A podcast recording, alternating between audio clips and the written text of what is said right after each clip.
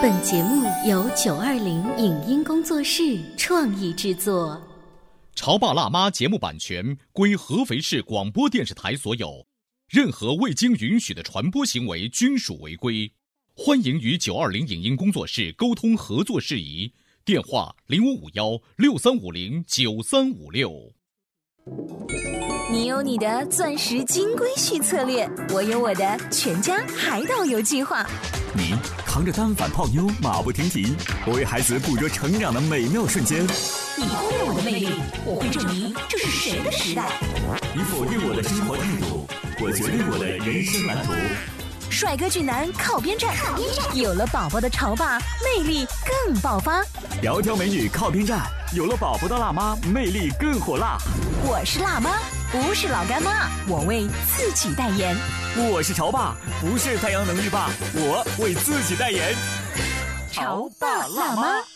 本节目嘉宾观点不代表本台立场，特此声明。艺术能够培养我们的感性素质，提升感性智慧，美化生活。那么，在专业老师看来，学美术到底有什么用？每个做老师的都会有职业病，那么美术老师的职业病是什么呢？为什么说创意美术和平常绘画差别较大？通过画画能看出孩子怎样的心理状态？欢迎收听八零后时尚育儿广播脱口秀《潮爸辣妈》。本期话题：用美术的视角美化世界。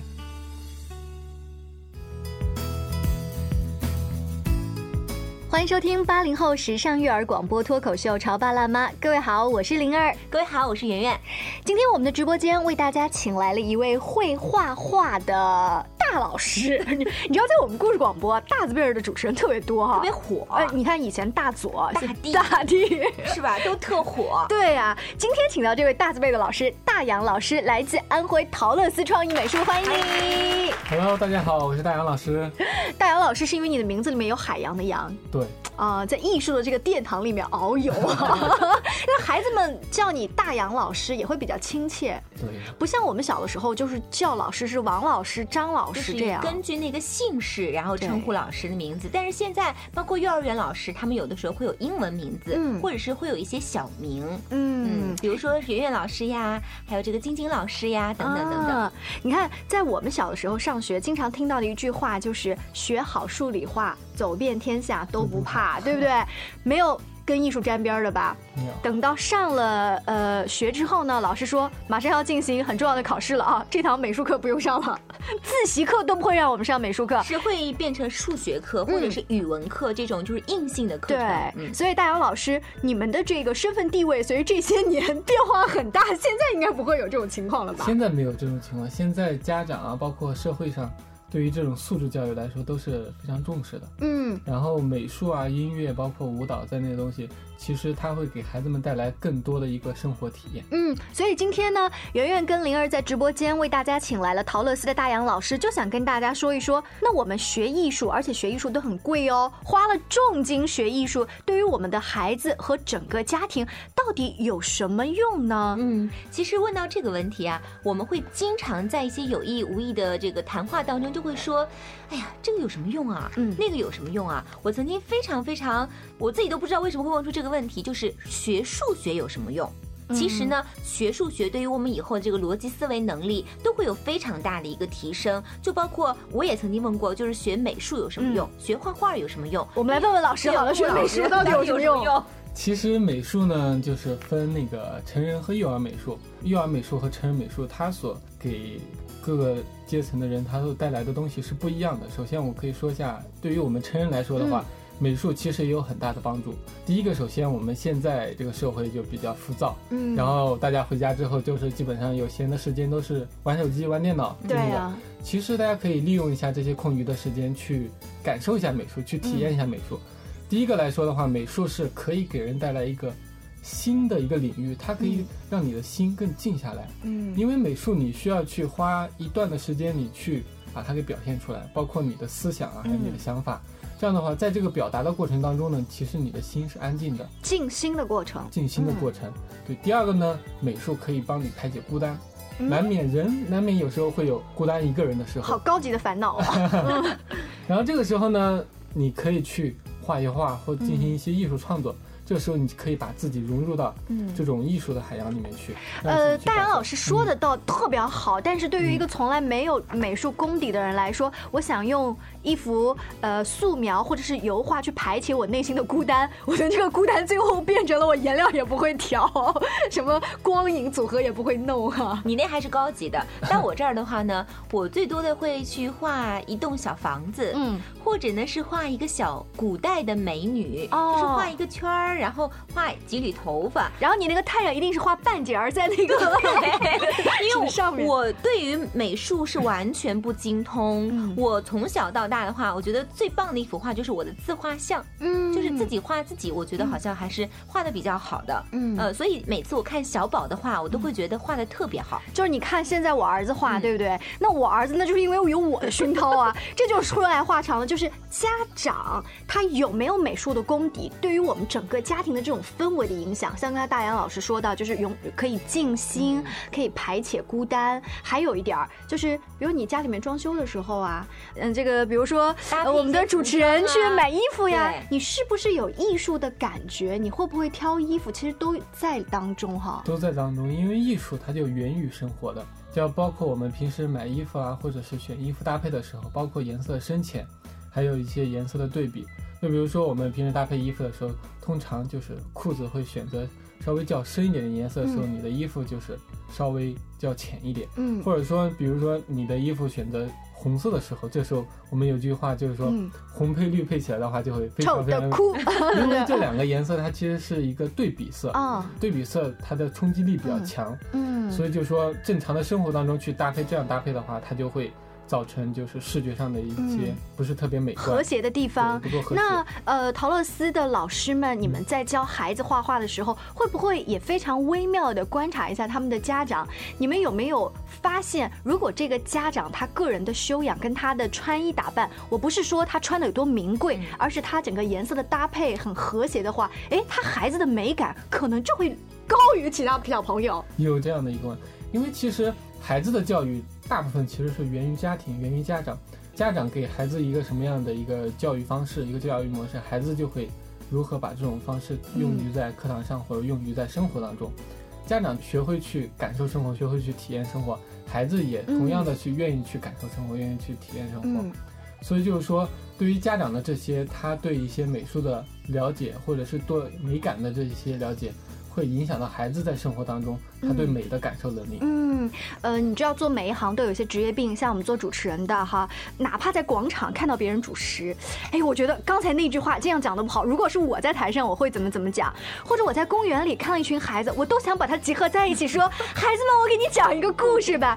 我不知道大杨老师，当你从事了儿童创意美术这个工作之后，你在自己游山玩水的时候，会不会都有一种说这个素材我以后要带到班级里去？确实有的，因为我。我们平时出去玩啊，包括在生活当中，我们会看到各种各样的一个场景。其实我们在对于我们来说啊，一个场景，包括它的色彩搭配，其实就是一幅画面感。嗯，有一次就是说我出去旅行的时候，哎，看到一个传统的我们古代的一个皮影戏哦，然后我就说啊，它所带来的那个整个画面感是多么。古朴多么有灵性的一个东西，然后我们回来之后就把这个一个画面感把它融入到我们课程里面，教让孩子去了解，哎，我们皮影戏是从什么时候开始起源的，它内在的一些东西，它所表达的一些想法，然后再教孩子如何去制作自己的一个皮影戏，然后做完之后让他们去演他们的皮，哎，演一个故事，然后做一个小场景、小剧情，嗯，然后这样的话，其实孩子通过这样我们生活当中东西，嗯，能把他们的感情。去释放，嗯，又有文化的东西在里面，对孩子又能够学到很多的知识，嗯。还有一次的时候，就是说我们在那个爬那个九华山，在山上的时候看到那个烟雾缭绕的那种云烟四海的那种感觉，然后这时候就想，哎，这样一个梦幻的场景，如果在孩子的脑海里面，他们云的那一边是什么呢？哦，然后我们就回去之后，我们就做了一个课题，叫做云的那一边。然后我们首先会在课堂之前就会给孩子放一些那个幻灯片，就云雾缭绕的感觉，云雾缭绕的感觉，然后让他去看，哎，你猜一猜云的那一边是什么？嗯，每个孩子都有不同，他们有可能觉得啊，云的那边有可能是孙悟空，孙悟空，或者是 小的怪兽，嗯，或者是其他的一些各种各样的东西。如果是我的话，我会举手，大安老师，我知道云的那边是什么，然后我会唱一首歌，在那山顶，有一群蓝精灵。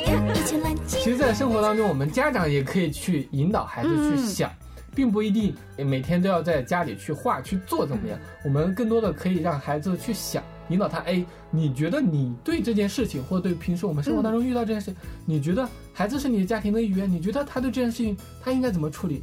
他是提什么样的建议？我们都可以相互去交流，增加我们。子女啊，或者是母子之间的感情、亲子关系，哎，真是，boss 应该给他发奖金。在旅行当中，都是不断的去找这些课题的灵感。所以说，我觉得爸爸妈妈的这个对于美的概念，对于孩子来说啊，一个正确的传达是非常重要的。很多时候，我们会觉得，呃，比如说在跟自己的另一半儿去看电影，会为了某一部影片去争论。亦或是我们去旅行的时候呢，会觉得，呃，我们会挑一些什么样的一些旅游的场地，会去争论。其实这都是基于双方父母或者是夫妻两个人之间，他们对于美没有达成一致的一个观点，所以才会有这些争论。是。其实我觉得这些争论啊，其实是一种好的，因为每个人对美的感受它是不一样的，所以我觉得。当然，在生活当中，我们对美的体验是不一样的。其实我们可以去相互沟通交流，有可能通过另一个人，通过他的眼睛，通过他的心，你又可以发现另一种美。嗯，给你一些不一样的灵感。对，给你一些不一样的感受。可是你知道，孩子在画画的时候，确实会有有灵光的地方，也有不太认真的地方。艺术家都这样。可是我们又不能直接说孩子你画的不好，对不对？我会怎么样去循循善诱的去引导，去引导他，或者去巧妙的批评他呢？其实对于绘画来说的话是没有对与错的，因为现在其实有很多家长对于孩子绘画来说就是有一个误区，哎呀，你这个不像或者不好，或者就是说它的颜色涂得不工整或者怎么样。其实绘画对于艺术来说，它没有对与错，只有是否孩子是否表达了自我。嗯，如果因为我们平时上课当中一直在去鼓励孩子，哦，你所表现的只要是你自己所想的，那就是好的，那就是独一无二的东西。所以我们在这个阶段。不要用美术把孩子给框住了，就不能说像不像？对，嗯，我们希望通过美术，通过艺术这样的一个载体，让学孩子学会去表达。嗯，其实就像我们平时孩子上小学之后，哎呀，他在写作文一样，他需要用文字去表达他的内心的想法或者他的感受，而美术的话。是用画面感，或者是用不同的一个载体去表现他内心的想法。嗯，你让我想到一个问题。前段时间我身边有个很好的朋友，他家的宝宝啊，画画我一直都觉得非常的棒。但是呢，他的画画老师呢，从侧面给他提了一个建议，是说这个孩子的画风能不能稍微外放一些。我在想，呃，画画是体现一个人他真实的内心，会通过画画改变一个人的性格吗？如果说让他的画风变得外放，那其实就让他的性格会有一些改变啊。其实画画跟性格是有一定关系的，因为比如说他对色彩的感受，他对整个画面的感受的，你其实就体现了人的一个内心的感受。我们不能去强求于一个孩子去说，去让他表现成怎么怎么，那最后就变成我们的想法，而不是孩子的想法了。嗯，所以说我们作为老师来说的话，我们通常大部分就是说的去引导。我们为什么要去引导？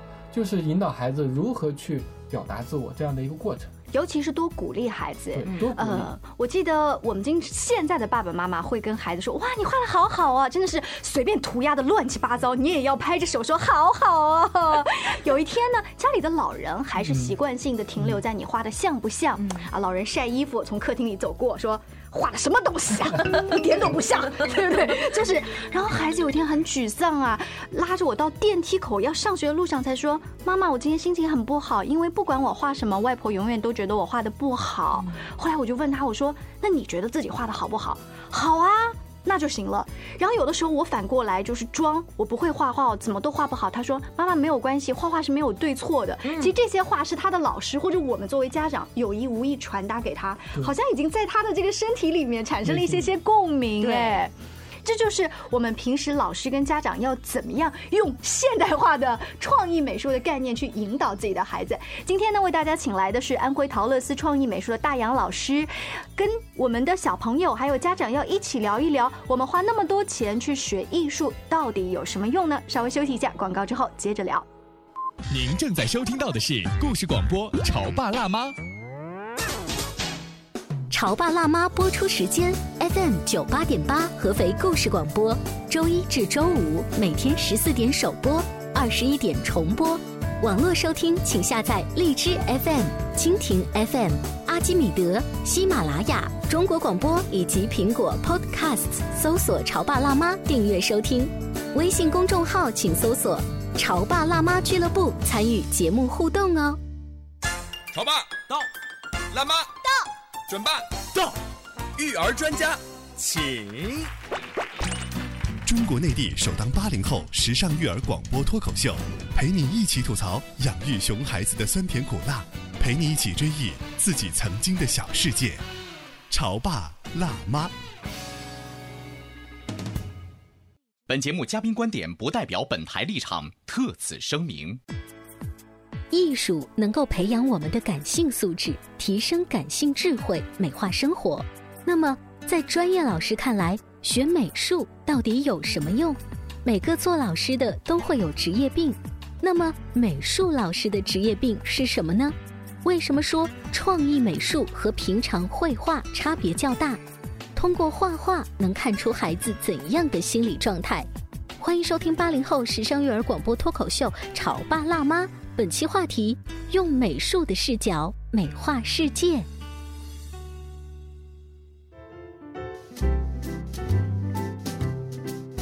稍微休息一下，欢迎回来。今天圆圆跟灵儿在直播间里为大家请来了安徽陶乐思创意美术的大杨老师，欢迎你。Hello，大家好，我是大杨老师。圆圆，你有没有发现哈？就是现在做美术，尤其是儿童美术教育这块儿，他们的名字起的都叫什么创意美术？嗯我们那时候就叫画画兴趣班，画画兴趣班，对不对？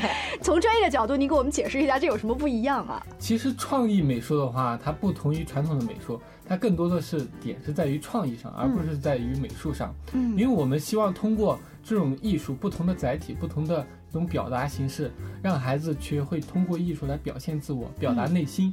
因为现在这个社会，孩子啊，他们相互沟通啊，可能很少，而且在低年龄阶段的话，其实他们不像我们家长一样，我们平时嗯哎有什么事情会相互聊聊天，哎呀，我今天不开心或者八卦嘛，嗯，对八卦。但是孩子他们就说的有可能就是说，哎呀，今天玩了什么东西或者怎么，他们内心的真实想法其实没办法去跟别人沟通，他们有可能也不太会去跟家长去说。嗯这个时候，其实绘画就是一种很好的排解方式。嗯他们把他们的想法，比如说他想成为一个什么样的人，或者他在今天遇到了什么样的困扰，他都可以通过绘画、通过色彩去表达出来。这样的话，其实对于他的一个内心的成长，对于他一个心理成长来说是非常重要的。嗯，可是他的创意体现在哪里呢？是让孩子怎么就是瞎胡闹才叫创意，不去制止他。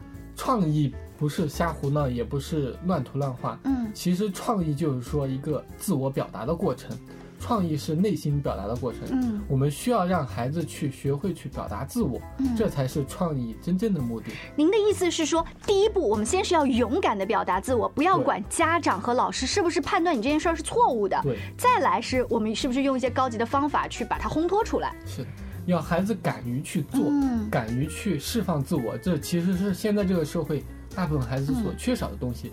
因为现在社会也很紧张，而且社会上各种各样的诱惑力，包括手机啊，平时孩子他们的就会被影响。然后，嗯如果通过美术这种方式让他去表达自我的话，他其实更多的能够去释放自我，释放自己的情感。是我们今天呢，请大杨老师一开始聊的话题叫做“我们花那么多钱学艺术到底有什么作用？”除了让家庭整个的艺术理念大家和谐一下，不至于为了买一件衣服，还是说装修的时候不那么吵架。刚才大杨老师提到的，是不是勇于忠于自我，然后表达出来？这个我们家长其实还蛮蛮介意这件事情的。嗯，不要搞到最后，孩子明明有心里话又不敢说，特别我想到一些公益。广告啊，啊曾经就会有很多的这样一些传达，就是比如说爸爸妈妈他们在外面工作很忙，孩子一个人在家的时候呢，他就会通过一些画画的方式来告诉晚归的爸爸妈妈说，其实宝宝真的很想想你们。嗯会其实那个时候就已经告诉我们，其实画画是先比写字或者是写信嗯更早一步的方式进入孩子的内心。嗯，而且我觉得孩子的话不要及早的下判断。曾经也有一个公益广告是日本的，说有一个小孩他不停的画黑色，画了很多黑色，于是呢，老师到校长到心理医生都出现了，说这孩子抑郁的倾向，就不停的观察他，想制止他。最后一刻，孩子其实画的是一头海里的鲸，嗯它很大的黑色嘛，它最后有一点白 色，对，是眼睛你。看我们平时上课的时候，我以前遇到一个孩子，他爸爸妈妈一直认为这个孩子，哎呀有自闭症，嗯他一直觉得自己孩子跟别的孩子不一样，然后就是说他也带到我们这边来说去想去试听啊，去感受一下美术。然后前期我有跟那个上课之前我也跟家长沟通，然后了解他孩子平时的一个生活，他孩子就是平时不去跟爸妈去说话，嗯也不去跟其他小孩沟通去交流，他自己就是很闷的一个孩子。嗯家长就觉得，哎呀，你怎么就这样？跟他去沟通去说的时候，他也不跟家长去回有这样的回应。但是呢，我慢慢跟他沟通之后，发现一点就是说，孩子有一点点的不正确。比如说，孩子刚开始去喝水的时候，哦，他不小心洒了之后，那个父亲你就特别的严厉，他就会觉得孩子每做一件事情就必须按照家长的思想哦，嗯必须按照一个成人的一个角度嗯去做，那样嗯他就不是孩子了，所以就会发现家庭的教育啊，其实会抑制了孩子的整个成长。然后在课堂当中，我们一直去鼓励这个小孩，嗯包括用色彩。现在就是在课堂上有很多小孩，他用色彩，他喜欢跟着别人用，哦，嗯哎，他看着他用的啊，我天空，别的天空是蓝色或者是红色，他就哎，我也要跟着一样，嗯他就没有自主的这种意识，因为他在生活当中，他有可能被父母或者是被否定太多对了，否定太多，或者被社会甚至是被某些学校的一些嗯。应试教育可能否定了他，所以在课堂上我们一直去鼓励那个孩子，嗯。他慢慢的、慢慢的通过两堂课这样的左右，慢慢的他能敞开心。扉，哦，他觉得老师是跟他是在一起的，嗯 我们是一个朋友，老师了解我的想法，我敢于把我的想法去跟老师说，我做的好与坏，或者他认为自己的好与坏，嗯。老师都可以去认同，都会去鼓励他。慢慢的、慢慢的，他这个思想啊，嗯慢慢的放开。然后我们在课下也跟家长沟通了，嗯让家长去多鼓励他，真正去深入了解孩子内心到底是怎么想的。嗯所以这样的一个通过美术、通过艺术这样的一个东西，让孩子慢慢把内心的一些想法、一些语言嗯表达出来来。。而且呢，这只是美术课堂一个小小的侧面，可能大杨老师就已经观察到，像这样的家长，如果更多有经验的老师去观察一下他们家庭跟孩子的沟通的话，会反映出更多的问。题是，其实我们不要把跟孩子的沟通当做是一种负担，或者是当做哎呀，就是为了去陪他们玩或者怎么样。其实我们可以像你跟你朋友去沟通一样，去跟嗯孩子去沟通，因为他是你家庭中的一员。是，当老师说这话的时候呢，大家觉得啊，你看他应该已经有自己的孩子都好好几个了哈，很有经验。除了他有一波萝卜头的小朋友的学员之外，其实你自己在差不多大学时候，你就跟着你的导师做了很多关于儿童创意美术方面的研究，是吗？对的，你看我从事，我以前大学是在上海，然后我的导师是专门从事幼少美术研究这方面的。哦，然后他有一个课题，就是关于如何去通过艺术这种创作去引导孩子的天性。嗯，然后我们就进行了很多很多的实验，这些都是一些什么样的实验？因为我们不是学美术的，嗯搞不懂你们的专业。因为第一个，首先最开始的时候，那时候还在一零年、一一年这样子，那时候就是说创意美术其实还是根据跟以前传统的美术差不了多少，都是填鸭式的教学。嗯因为我们就在实验，就是说通过不同的载体，通过不同的一种表现形式，因为绘画不仅仅是纸和笔，我们可以是路边的枯叶，也可啊以是一些树枝，也可以是是羽毛、吸管什么的的东西，，嗯，让他们自由去组合，自由去发散。这样的就是把生活当中的一些东西组合成一个他所想要、他所表达的东西。还有一种方式就是说，我们我们请了很多一些有社会经验，但是没有绘画经验，有那个不同学科的老师，我们嗯请他们来教孩子去画画，他们也不会。嗯为什么呢？因为其实如果一个人太专注于绘画技巧方面的练习的话，他自己的思想其实也是一个相对来说比较禁锢的。如果让他以禁锢的思想去教孩子画画的话，其实带出来孩子创意了。对。所以我们能想象爱因斯坦来教孩子，如果画画的话是什么样子？对，其实我们我们当时做了很多实验，就是说找了将近有十二位，找了嗯十二位有不同行业的一个就成人，嗯。还有一部分那个大学生，不同专业，他们都都没有绘画基础，嗯。让他们带着这些小孩一起去创作，其实最后表达出来的效果特别的好，嗯。因为那些东西它是富有灵魂的。嗯你看上去它就不像外面卖的那些画，或者是你在街上看的那些画，它有那么多多么像。教条的东西。西。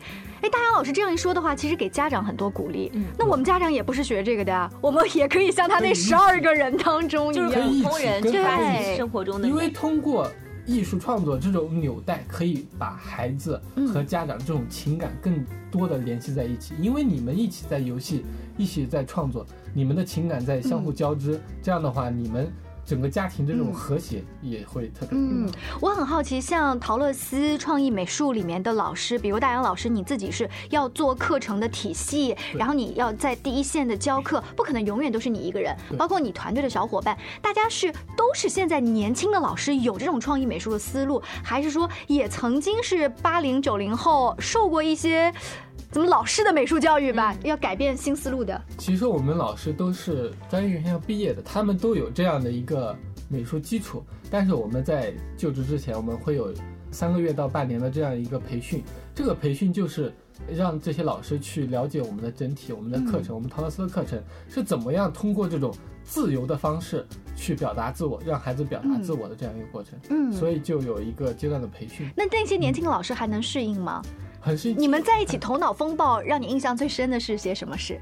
其实有一次就是说，我们以一个晚餐为主题，然后我们大家一起去研究这个课程，嗯，然后这个课程研研究最后，哎，老师都会以晚餐，我们晚餐想到的就是吃喝嗯。鸡腿肉或者蔬菜，其实最后我们的课程做出来，它不是食物，嗯。它是一个人，它是一张嘴巴，哦，哦，这就是我们所要表达的一个东西。嗯。因为通过嘴巴，我们通过去吃这样一个动作，去喝这样一个动作，嗯。来表达哦，我们的晚餐可能我们的晚餐、午餐，或者是我们平时吃的东西有多么美美味。嗯。我们的一个大嘴巴就表示我们的一个欲望，嗯。人内心的一个欲望。这就是我们虽然是一个主题，但它所表现的形式是不同的，哦。让孩子啊，这有可能就是孩子所能他的思想，他的嗯表现形式。如果单单说，呃，就刚刚这个主题的话，只是呈现一些食物的话，更单调一些，因为很片面，比如鸡腿呀，或者是什么土豆呀。但是如果是通过一个人的嘴巴来说，就可以品尝更多的一些是包罗万象。你有没有发现，如果一个孩子多接触，不管是这种创意美术，还是其他的创意的影响，未来写作文 思路都打开的比别人好，而且我发现现在很多的爸爸妈妈，如果让孩子呢去学习美术的话，真的是应该要多花点时间去关注孩子的这个画儿的内容，嗯因为这个画儿的内容呢，恰恰在很多时候会给爸爸妈妈传递一些信息，嗯让你更多的去了解你的孩子。嗯，就是小朋友的画不是看画本身，而是看这个小朋友给你讲的内容。故事呃，今天大杨老师做客的是我们故事广播的潮爸辣妈。你想，小朋友又要画画，又要听故事，这两个东西能不能结合在一起？在大杨老师的课堂，就是你们老师先会用故事引导孩子，是吗？对的，我们每堂课都会有个主题，我们去让会老师说，其实是很小一部分，嗯我们更多的是让孩子去说，他们针对这个主题，他们肯定有很多很多的想法，嗯他们有天马行空的思想，我们会听每个孩子他们的想法。哦，就是听他们说完之后，这是你们创意出来的故事，那你们画出来是什么样呢？在今天节目的尾声呢，灵儿也要给大家推荐一本关于艺术启蒙方面的书，因为小朋友看的其实那些世界名画不是作品本身，而是故事。因为知道一幅画的名称，它叫星空还是叫什么向日葵什么的，没有那么重要。但是和孩子的生命产生连接，他才会产生兴趣。而这本书呢，叫做《艺术启蒙故事绘本》，里面讲了世界上非常有名的七位艺术家：梵高、毕加索、达芬奇、莫奈、塞尚等等，他们和小朋友之间的故事，就让孩子很有代入感。比如说，他们看了故事之后，日后会想到那个被误以为是园丁的白胡子老爷爷是来自莫奈的魔幻花园，或者是那个住着黄色房子的怪叔叔，是不是梵高跟他的向日葵有什么关系呢？这样子的书呢，在我们的微信公众号当中也会把这个图片跟文字贴给大家。如果大家呢对于我们很多育儿的知识很感兴趣的话呢，可以关注潮爸辣妈俱乐部的公众号。非常感谢大杨老师关于美术、儿童创意美术的话题，我们下期再见了，拜拜拜。以上节目由九二零影音工作室创意制作，感谢您的收听。